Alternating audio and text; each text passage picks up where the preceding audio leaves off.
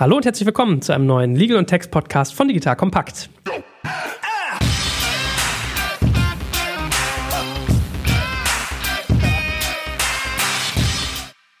Mein Name ist Joe Kaczmarek und heute reden wir über ein vielleicht für den ein oder anderen Unternehmer, zumindest im Startup-Bereich, unübliches Thema, nämlich die Heirat. Ja, Heiraten und VC-Verträge.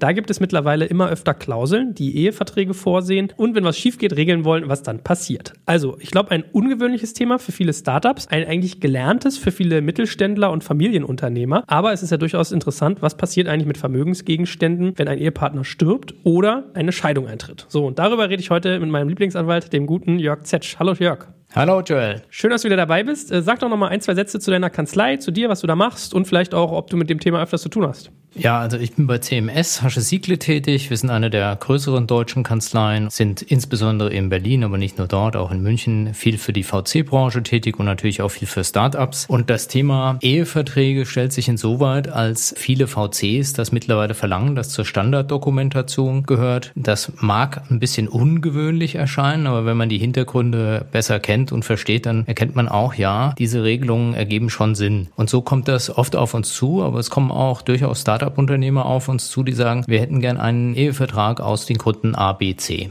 Gut, tauchen wir mal mitten rein. Also, du sagst, es ist immer üblicher, dass man in der Satzung Klauseln in dieser Richtung aufnimmt, also Klauseln, wonach man Eheverträge abschließen muss, damit nichts schief geht. Worum geht es dabei eigentlich? Ja, da müssen wir einen Schritt zurücktreten und jetzt wird es, Achtung, ein bisschen rechtlich, nämlich erstmal schauen, was passiert eigentlich, wenn man heiratet. Wenn man heiratet, passiert zivilrechtlich erstmal gar nichts. Man ist im sogenannten gesetzlichen Güterstand der Zugewinngemeinschaft. Was heißt das? Die Vermögensmassen bleiben jeweils beim jeweiligen Ehepartner. Mein Laptop, der mir vorher gehört hat, der gehört mir auch noch weiterhin. Das wird also nicht irgendwie sozialistisch vergemeinschaftet oder so. Und es ist auch nicht so, dass ich dann für die Schulden meines Ehepartners einstehe. Also das muss auch keiner befürchten. Diese Folgen des Güterstandes, des gesetzlichen Güterstandes der Zugewinngemeinschaft, die zeigen sich bei Beendigung des Güterstandes, bei Tod oder bei Scheidung. Da vergleicht man bei der Scheidung, um wir, damit wir mal diesen Fall rausnehmen, das Anfang und das Endvermögen eines jeden Ehegattens. Schau also, was war das Vermögen bei Eingang der Ehe und bei Beendigung des Güterstandes. Und dann vergleiche ich diese zwei Größen. Und wenn der Zugewinn des einen Ehegatten den Zugewinn des anderen Ehegatten übersteigt, dann steht die Hälfte dieses Überschusses eben dem anderen Ehegatten als Ausgleichsforderung zu, so sagt es das Gesetz. Und das ist dieser Zugewinnausgleich. Und deswegen muss man so genau gucken, wie ist eigentlich eigentlich das Anfangs- und Endvermögen. Beliebter Fall ist der Lottogewinn, der in der Ehezeit anfällt. Der fällt, so er noch nicht komplett verprasst ist, dann bei demjenigen, der den Lottogewinn hat, ins Endvermögen. Gibt es dann ein, zwei Ausnahmen von, also wenn du zum Beispiel etwas geerbt hast oder wenn dir etwas von Schenkungswegen einem Ehepartner zugewandt ist, dann werden diese Vermögenswerte dem Anfangsvermögen zugerechnet. Also de facto fallen die dann nicht ins Gewicht. Wohl aber natürlich Wertsteigerungen, die so ein Wertgegenstand, den du geschenkt bekommen hast, in der Zeit der Ehe erfährt. Also wenn deine Oma Joel dir 1988 am Potsdamer Platz ein Grundstück geschenkt hätte, was nicht so viel wert gewesen wäre, dann wäre das noch im Endvermögen drin und der Wertzuwachs, der würde dann entsprechend wohl berücksichtigt werden. Also gibt es noch viele Details, aber das sind so die Grundsätze.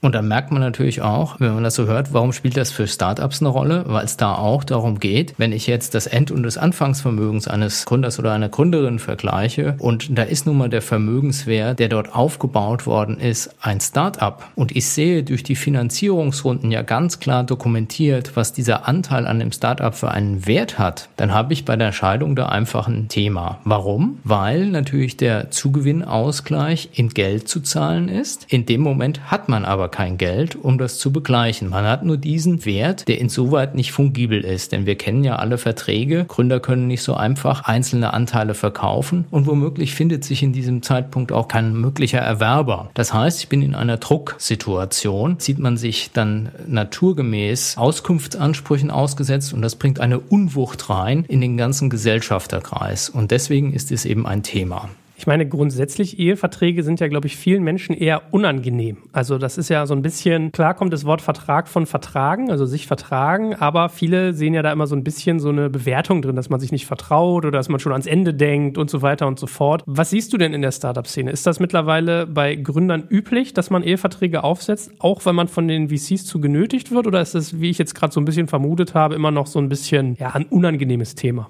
Ich weiß nicht, ob es ein unangenehmes Thema ist. Was ich weiß, ist, dass viele sich um dieses Thema kümmern und das schon auf dem Radar haben, auch ohne jetzt einen VC-Vertrag, weil sie eben diese Folgen kennen. Und ich glaube, dieses Unangenehme kommt daher, dass man das Gefühl hat, da wird jemand benachteiligt. Das muss aber nicht zwingend so sein, wenn man die Verträge ausgewogen gestaltet, aber da werden wir ja auch noch drauf kommen. Werbung Aufgepasst! Wenn du ein B2B-Unternehmen bist, möchtest du jetzt deine Sales Pipeline mit neuen B2B-Leads füllen und dafür empfehlen wir dir unseren Partner SalesViewer. SalesViewer lässt sich total einfach erklären. SalesViewer entschlüsselt nämlich Unternehmen, die deine Webseite besuchen und zeigt diese in Klarnamen an. Du und dein Team sehen also ganz genau, wer eure Webseite besucht und wofür sich diese potenziellen KundInnen interessieren. Und dann gibst du einfach Vollgas, denn du kannst diese Unternehmen dann ja zielgenau ansprechen und einfach zu neuen KundInnen machen. Im Marketing und Vertrieb ist das also eine Wahnsinnsunterstützung für die B2B-Lead-Generierung. Deshalb nutzen schon viele Marktführer wie Stepstone, Avato Systems, Spot5, Talon One oder die Vodafone-Tochter Grand Centric SalesViewer und generieren damit täglich neue B2B-Leads. Und wenn das für dich interessant ist, dann teste SalesViewer doch einfach mal kostenlos. Alles, was du dafür wissen möchtest, findest du unter folgender Weiterleitung digitalkompakt.de slash salesviewer. Und wie immer verlinke ich dir das auch auf unserer Sponsorenseite unter digitalkompakt.de slash Sponsoren. Das war's mit dem Werbespot. Ja, jetzt hast du gesagt, jeder bleibt Eigentümer seiner Vermögensgegenstände. Also ist das so ein Stück weit, ich kann da an der Front machen, was ich will, oder gibt es da auch Einschränkungen? Nicht ganz, genau. Dein Riecher ist richtig, da gibt es Einschränkungen. Und zwar gilt dieser Grundsatz, aber er hat eine gewichtige Ausnahme. Ein Ehegatte kann sich nicht verpflichten, über sein Vermögen im Ganzen zu verfügen, wenn nicht der andere Ehegatte zustimmt. Und da sind wir natürlich wieder, wenn wir uns mal so das Vermögensportfolio eines Gründers angucken, schnell dabei zu sagen, naja, die Beteiligung an dem Startup, das ist vermutlich, wenn man mal so schaut, das ganze Vermögen. Wobei dieses ganze Vermögen natürlich auch die Frage ist, wie nähert man sich dem? Ne? Da kann man sagen, ist es quantitativ, ich zähle mal die Vermögensgegenstände oder ist es qualitativ, ich schaue nach dem Wert und der Wert wird das Ausschlaggebende sein. Also ist es so, dass es durchaus sein kann, wenn ich da einen großen Vermögenswert habe, dass ich womöglich gar nicht alleine darüber verfügen kann, ohne die Zustimmung des oder der Ehegattin einzuholen. Bringt natürlich auch wieder ein gewisses Störgefühl rein. Denken wir wir mal an Regelungen in der Gesellschaftervereinbarung, dass man frei verkaufen kann, dass man vielleicht auch mitverkaufen muss, ein Drag-along-Recht. Und da gibt es noch eine kleine Einschränkung, die hilft aber wenig. Das Ganze soll nur gelten, wenn der Dritte Kenntnis davon hat,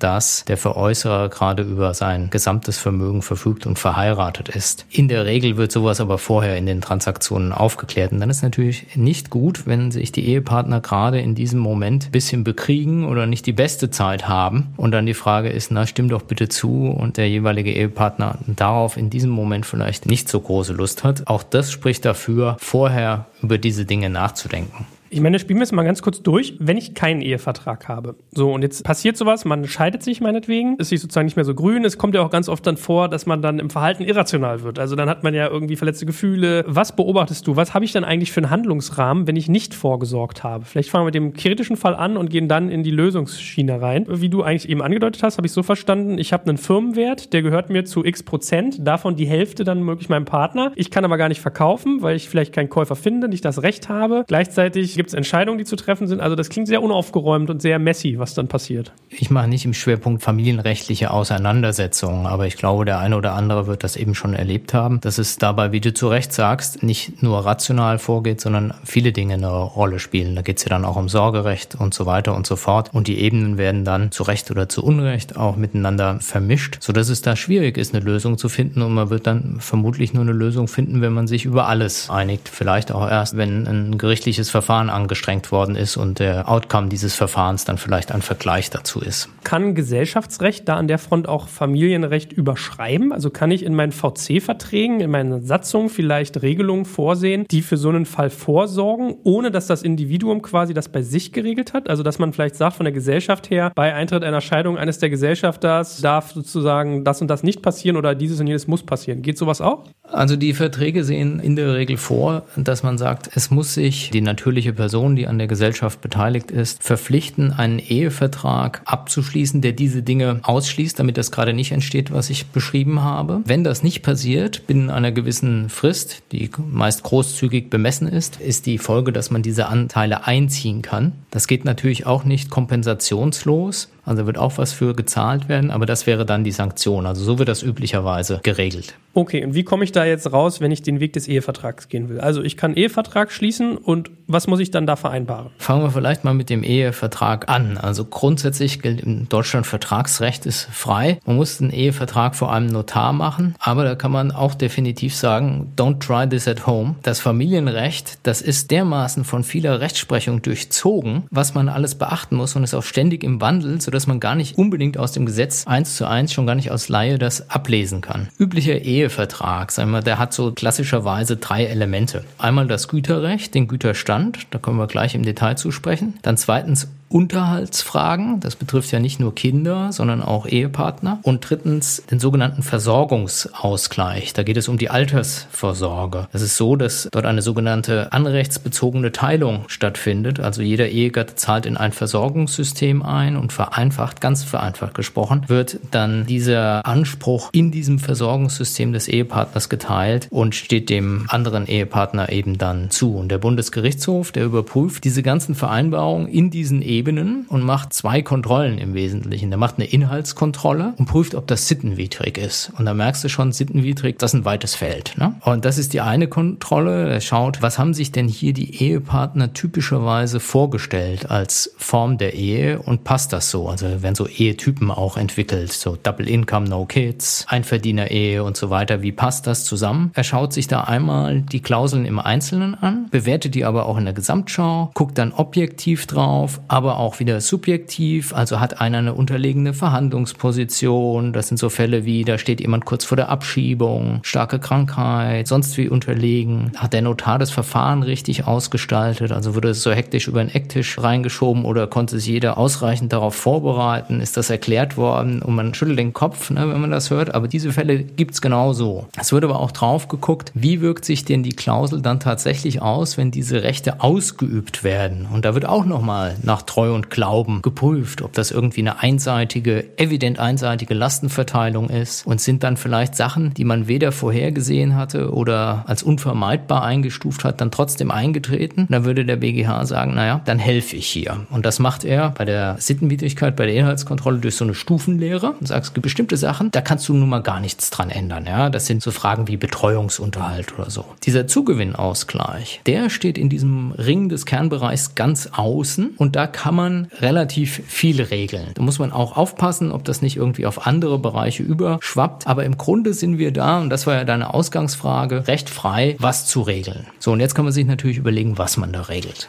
Aber wenn ich jetzt diese Trias richtig verstehe, nochmal für mich kurz zusammengefasst, also du hast gesagt Güterrecht und Güterstand, Unterhaltsfragen und Versorgungsausgleich. Also bei allem geht es irgendwie um Geld. Das erste Güterrecht verstehe ich als Vermögensfragen, Unterhalt verstehe ich als wer versorgt wen, in welcher Form nach der Trennung und Versorgungsausgleich ist quasi die Altersvorsorge. Habe ich das richtig verstanden? Sehr vereinfacht gesprochen, ja. Und die Teile können natürlich überlappen. Du verzichtest zum Beispiel auf einen Teil deiner Altersvorsorge aufgrund des Ehetypus. Du gehst nicht mehr zur Arbeit, vereinfacht gesprochen, ja. Da kann es dann wichtig sein, dass du dennoch irgendwie einen guter rechtlichen Ausgleich bekommst. Da überlappen dann diese Themen, weil sonst für dich das Ganze keinen Sinn mehr ergibt. Der Jurist spricht da von Funktionsäquivalenz. Das sind komplizierteste Sachen, die die Rechtsprechung da entworfen hat. Aber im Prinzip betrachtet man erstmal jede der Ebenen alleine und wir befinden uns jetzt gerade auf der Ebene, was ist eigentlich mit diesem Güterrecht? Ja, ich wollte sagen, in der Tat, das klingt wirklich kompliziert. Wie macht man das jetzt in der Praxis? Also, wenn ich Güterrecht höre, dann denkt man ja vielleicht auch schnell an Gütertrennung. Das kann ich ja vereinbaren. Hilft das? in diesem Kontext? Ja, das hilft in dem Kontext,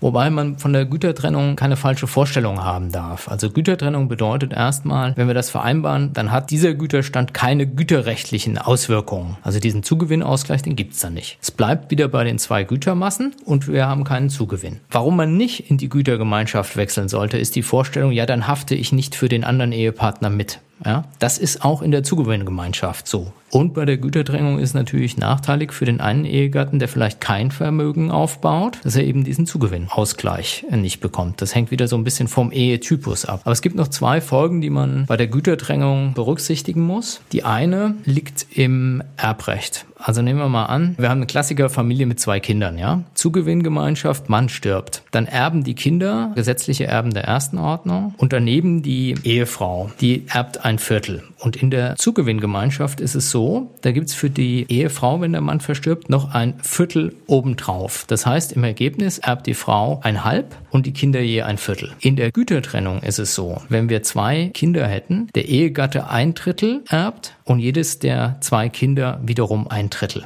Ist also anders. Ja, ich möchte es jetzt bloß mal an dem Beispiel belassen, um es nicht zu kompliziert zu machen. Also mit anderen Worten, man muss sich auch angucken, wie wirkt sich das Ganze erbrechtlich aus. Nun kann man das natürlich auch anders regeln durch Testament oder Erbvertrag. Nur, wenn ein Kind damit nicht einverstanden ist, zum Beispiel nehmen wir mal an, das Testament würde vorsehen, der Ehegatte erbt diesen Teil, dann können die Kinder, die in diesem ersten Erbfall ausgeschlossen sind, ihren Pflichtteil geltend machen. Und der Pflichtteil ist die Hälfte des gesetzlichen Erbteils. Und da haben wir gerade gesehen, bei der Gütertrennung ist der eben höher. Das heißt, du musst immer mal einen Blick auch aufs Erbrecht werfen. Und der zweite Aspekt bei der Gütertrennung ist ein steuerlicher. Bei der Zugewinngemeinschaft gilt im Erbfall die tatsächliche Zugewinnausgleich Ausgleichsforderung nicht als steuerlicher Erwerb von Todeswegen. Das heißt, insofern fällt für diesen konkret berechnete Ausgleichsforderung keine Erbschaftssteuer an. Diese zwei Punkte sind die im Wesentlichen oft dazu führen, dass man eben nicht Gütertrennung nimmt, sondern über andere Sachen nachdenkt. Aber habe ich jetzt Gütertrennung im Kern richtig verstanden? Wenn ich diese Klausel vereinbare, funktioniert es nach dem Prinzip, ich gehe mit dem wieder raus aus so einer Ehe, mit was ich auch reingegangen bin und der Zugewinn wird nicht aufgeteilt?